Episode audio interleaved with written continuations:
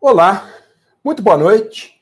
Seja bem-vindo, seja bem-vinda a mais uma edição do nosso programa e podcast Eu, advogando para servidores. Meu nome é professor Alexandre Mas e nesse programa nós discutimos as melhores estratégias para quem quer virar a mesa na advocacia fazendo a defesa judicial e administrativa de servidores públicos. E no programa de hoje vou falar de um tema que está bombando na prática, que é a defesa de servidores diante da Covid. Como entrar com uma ação indenizatória na morte de um servidor em decorrência de atendimento da pandemia ou uma outra oportunidade, como defender o cliente contra legislação bastante restritiva, a legislação que foi criada para normatizar o momento da pandemia. Primeira coisa importante é a gente entender quais são as vantagens de se advogar para servidor público. Lembrando, primeira vantagem, a remuneração de quem advoga para servidores públicos tende a ser estável, porque a demanda é uma demanda escalável, e aí nós recebemos normalmente um valor mensal, e esse valor, quando multiplicado por 10 casos, 50, 100, 500 casos, vai dando uma renda fixa mensal mínima para nós, o que é difícil de conseguir em outras áreas. Segundo, na maioria absoluta dos casos, quando nós advogamos para servidor, não vai mais para a fila dos precatórios. A questão se resolve por obrigação de pequeno valor, conhecida como OPV, que não cai na fila interminável dos precatórios. Terceira razão, as oportunidades que eu ensino são sempre oportunidades escaláveis você não advoga em casos pingadinhos. Ou seja, você concentra toda a sua atenção, toda a sua energia na elaboração do material de uma causa específica e não precisa ficar produzindo mais materiais, porque você pega uma demanda repetitiva e escala com base nela. E uma, entre tantas, uma última vantagem de se advogar para servidor público é que nós podemos na hipótese de inexecução do contrato de honorários, pedir a penhora dos vencimentos ou proventos de aposentadoria diretamente na fonte.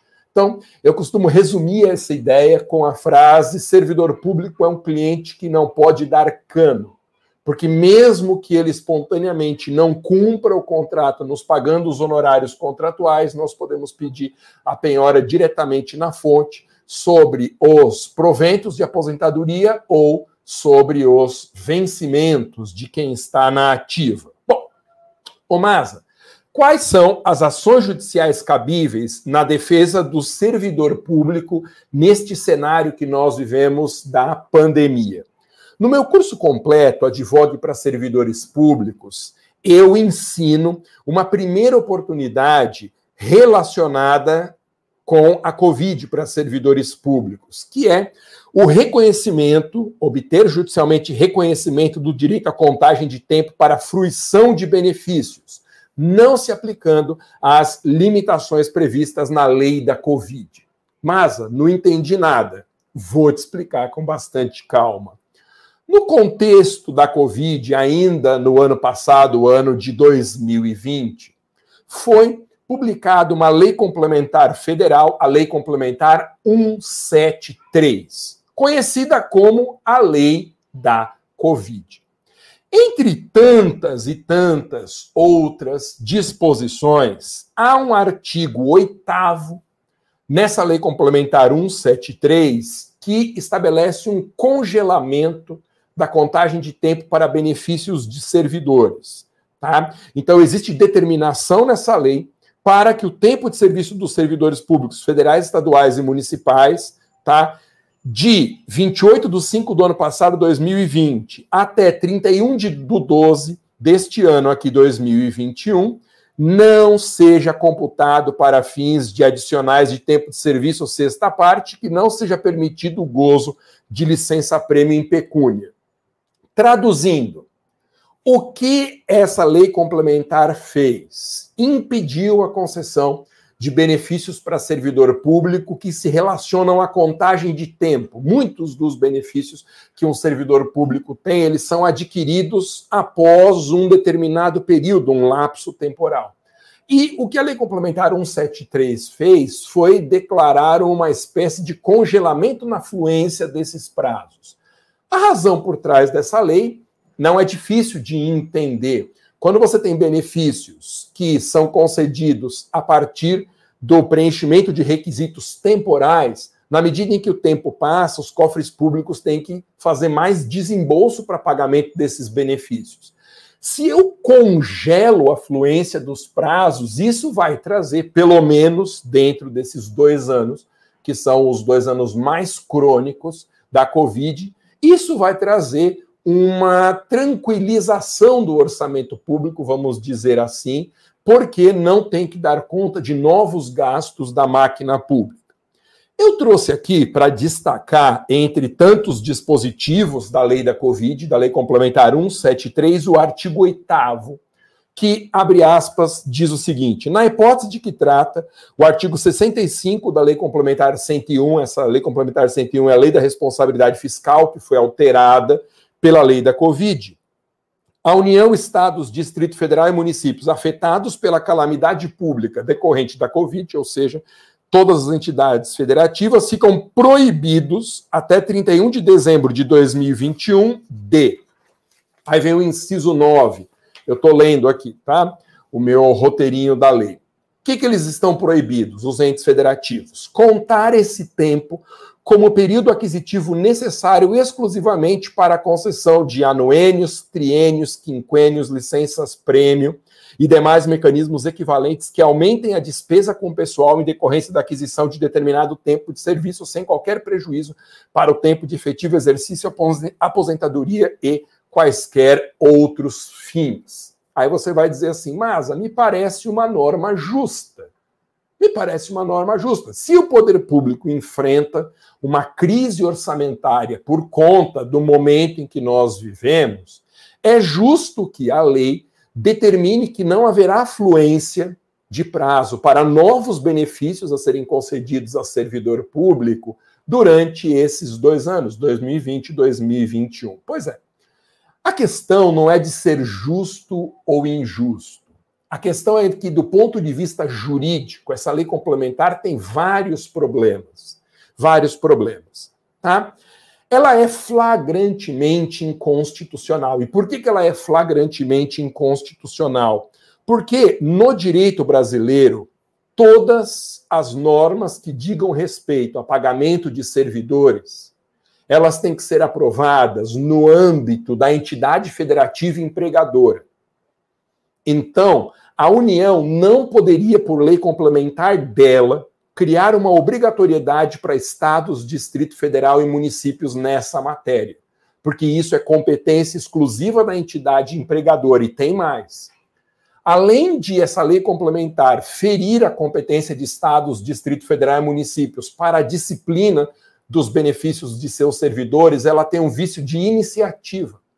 Porque as leis que tratam da remuneração de servidores, elas são de iniciativa privativa do chefe do executivo e ela não foi iniciada pelo chefe de executivo, essa lei complementar 173. Então, nós temos dois problemas formais. O primeiro é um problema de incompetência material para a disciplina dessa matéria, e, em segundo lugar, a violação da iniciativa desse projeto de lei que deveria se dar pelo chefe de executivo, que não aconteceu. Porém, porém, o Supremo Tribunal Federal, no julgamento de uma ADIM é a DIN 6447, com origem no Distrito Federal, declarou, veja só, constitucional a Lei Complementar 173.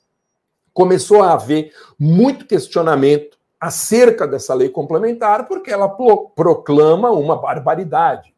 Essa interrupção da fluência de prazos, ela não pode ser realizada por uma lei complementar da União e vincular as demais entidades.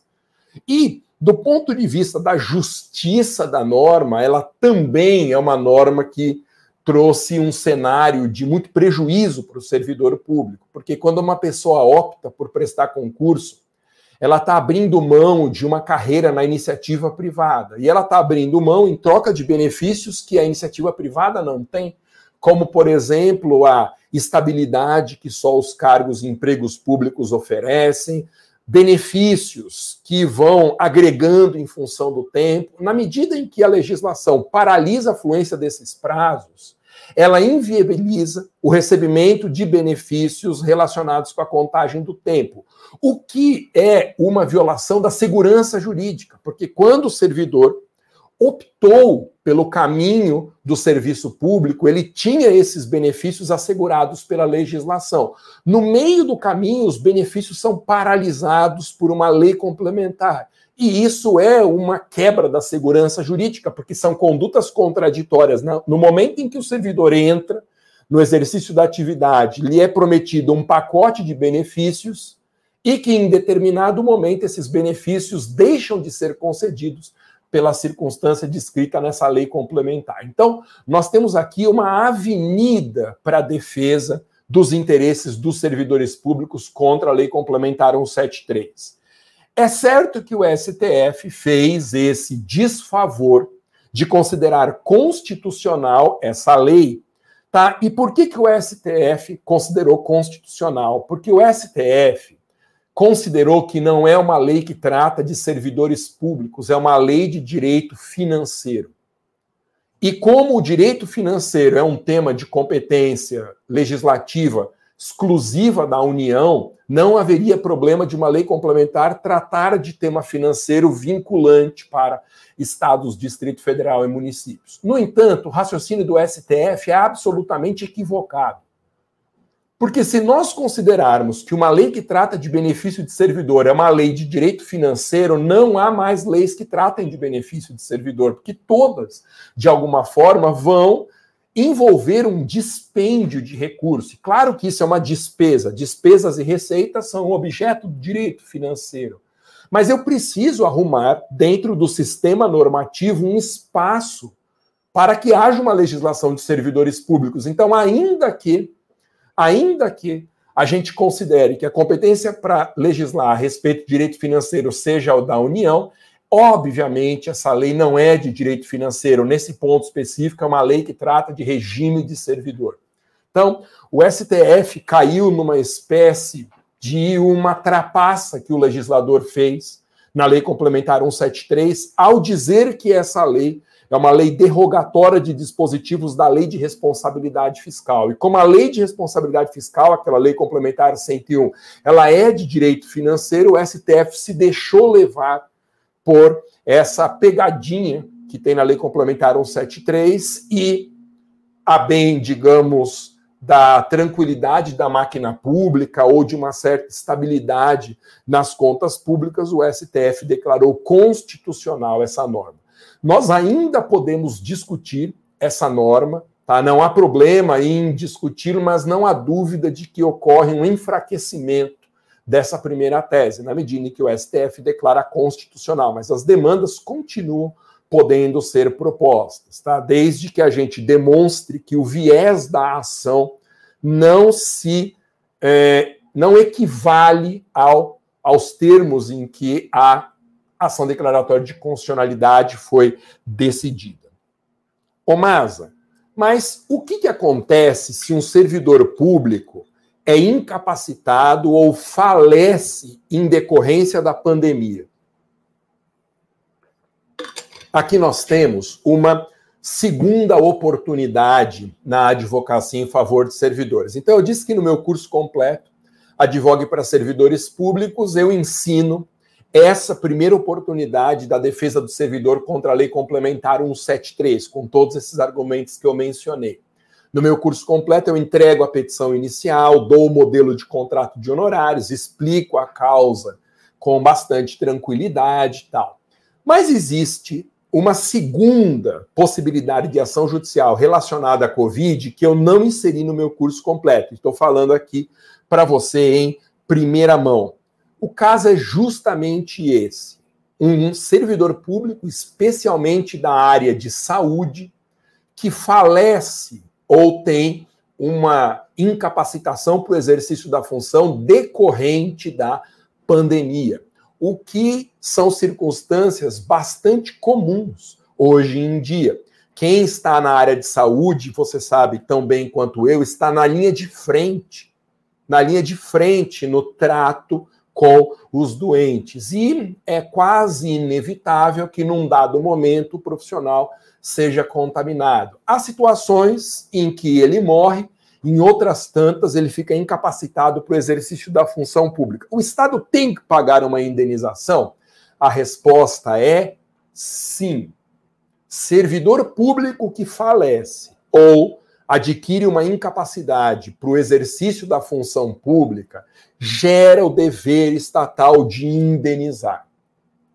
Tanto isso é verdade que foi aprovada uma lei neste ano de 2021, uma lei ordinária dessa vez, a Lei 14.128 de 2021.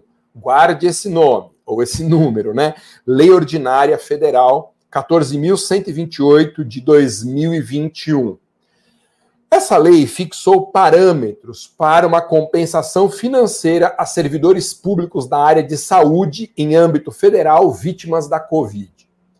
Como essa é uma lei ordinária, ela não vincula entes federativos diversos daquele do parlamento em que a lei foi criada. Então, essa lei ordinária é uma lei ordinária federal, ela vincula apenas o funcionalismo da União. Se estados, Distrito Federal e municípios quiserem algo semelhante a isso, eles têm que aprovar as próprias leis estabelecendo parâmetros indenizatórios nessa circunstância. E aqui vem algo para o qual eu chamo a sua atenção. É tão óbvio que o Estado deve indenização nesses casos que a legislação já prevê um montante indenizatório. Pense comigo, por que, que a lei estabeleceria um montante indenizatório se fosse discutível a responsabilidade do Estado?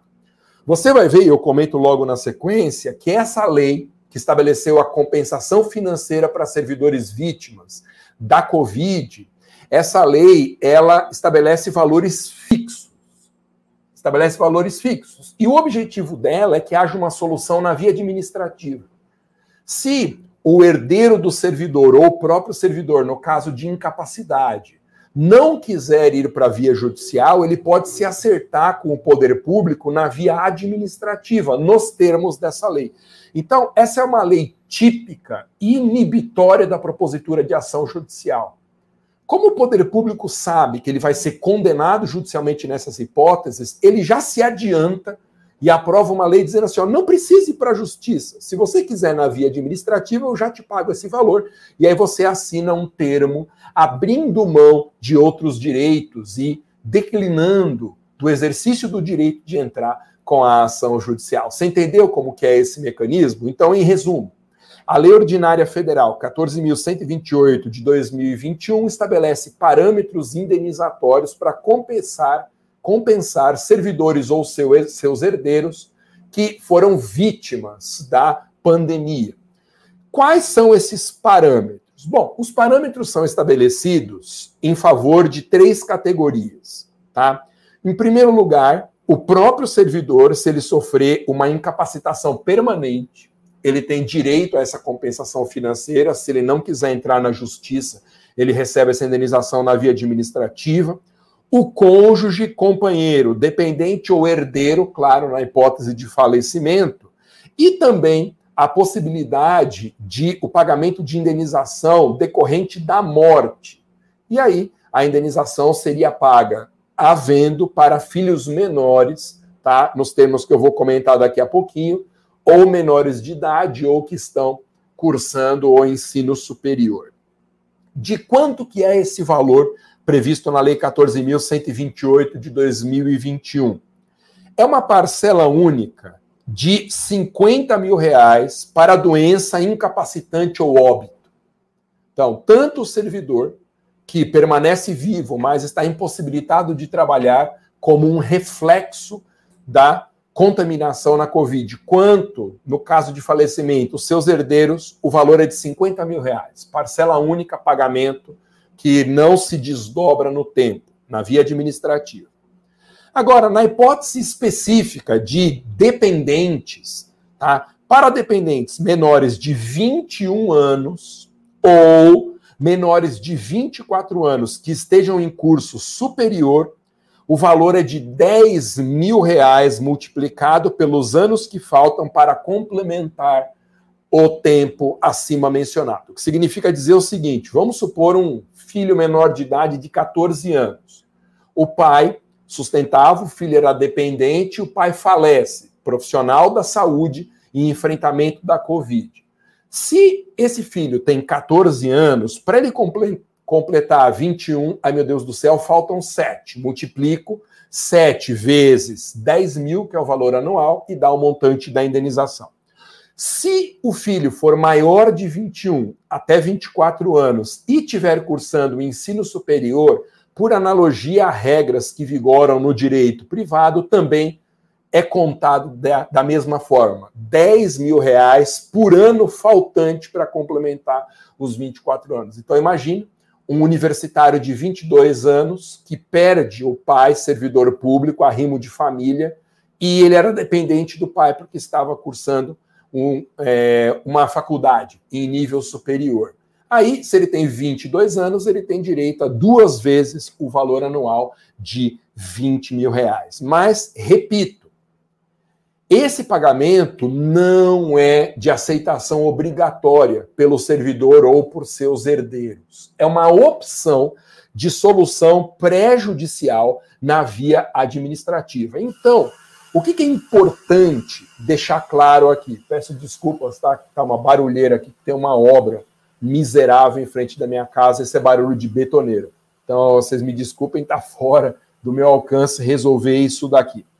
Então, o que, que nós temos que mostrar para o potencial cliente aqui? Que é possível conseguir na justiça um valor muito superior a esse. Essa aceitação dos valores legais tem a vantagem do pagamento ser mais rápido, porque a solução se dá na via administrativa, mas a desvantagem é que o valor é um valor muito inferior ao que se conseguiria na justiça. Com segurança, na justiça o valor da indenização seria bem mais alto. Imagine, por exemplo, a lei ela faz uma equiparação de qualquer tipo de cargo na área de saúde. Imagine um médico com uma titulação expressiva, esse médico com experiência na área de atendimento, reconhecido no mercado, ele atende na área pública e morre em função da Covid. Não é possível que uma ação judicial indenizatória nessa hipótese condene a um valor igual ou inferior a 50 mil reais. Com segurança, o valor seria muito maior. Claro, aí precisaria produzir prova pericial, juntando um laudo ali, um, uma tabela estabelecendo uma projeção de quanto seria a remuneração do profissional diante da expectativa média do brasileiro. Claro, há uma questão de prova que precisa ser definida no processo, mas é seguro que uma ação indenizatória daria um resultado superior a esse. Então, síntese das coisas que eu comentei até aqui sobre essa ação indenizatória. A Lei 14.128 de 2021 só vale para servidores federais, não se aplica a estados, Distrito Federal e municípios. Tá? Então, a solução administrativa para casos assim, nos estados, Distrito Federal e municípios, depende da aprovação de uma lei própria, ou estabelecendo esses mesmos valores ou um valor diferente. Tá bom? Então, é, a primeira observação é essa. Segundo, o valor é baixo, diante dessas circunstâncias que eu mencionei, mas não precisa ser aceito administrativamente. O que vem acontecendo é o servidor achar que ou ele aceita esses 50 mil, ou ele não vai receber indenização nenhuma. É como se a aceitação fosse obrigatória. Ou 50 mil ou nada, quando na verdade não é isso. Ou ele aceita 50 mil na via administrativa, ou ele vai receber muito mais na via judicial. Então, não é de aceitação obrigatória. Outra coisa importante: na justiça, se nós abrirmos mão da via administrativa para recebimento desses valores, nós entramos com uma ação indenizatória contra a entidade pública empregadora. Essa ação indenizatória, ela tem o preenchimento dos requisitos disciplinado pelo artigo 37, parágrafo 6, né, que diz que as pessoas jurídicas de direito público e as de direito privado, prestadoras de serviços públicos, responderão pelos danos que seus agentes nessa qualidade causarem a terceiros, assegurado contra o responsável uma assegurada, né, a ação regressiva contra o responsável nos casos de dolo ou culpa. Esse 37, parágrafo 6 da Constituição, ele exige na responsabilização do Estado a comprovação de apenas três requisitos: ato, dano e nexo causal. Não precisa entrar na discussão se o Estado teve culpa, se ele foi negligente, se ele foi imprudente de deixar os seus servidores ali na linha de frente sem nenhum tipo específico de proteção, sujeitos a um risco tremendo do exercício de suas atividades. Então, não é necessário entrar na discussão de culpa ou dolo. Sabendo disso, é interessante que você reflita dos três requisitos, ato, dano e nexo, o mais difícil de demonstrar vai ser o nexo de causalidade. Por quê? Precisamos reconhecer que não necessariamente um servidor público que contraiu Covid-19 contraiu no exercício da função.